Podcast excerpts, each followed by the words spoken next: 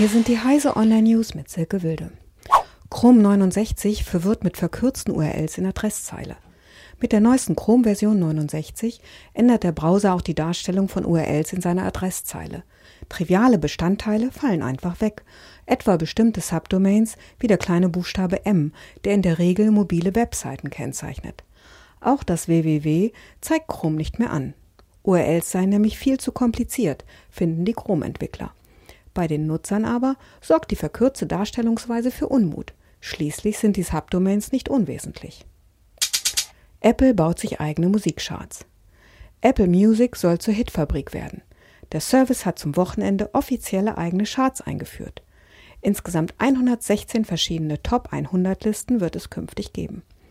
Sie bilden die meistgehörten Songs in allen Ländern, in denen Apple Music vertreten ist, sowie die globalen Top-Titel ab.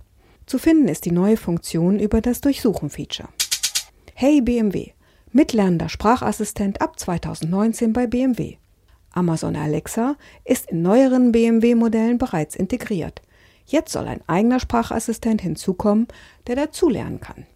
Auf der TechCrunch Disrupt der Messe in San Francisco hat der deutsche Autobauer seinen Sprachassistenten mit dem wenig griffigen Namen IPA Intelligent Personal Assistant vorgestellt. Er soll ab März 2019 in BMW-Fahrzeugen eingebaut werden. Aufgeweckt wird IPA mit Hey BMW. Pilotprojekt in Rheinland-Pfalz. Instagram-Polizisten sind zufrieden.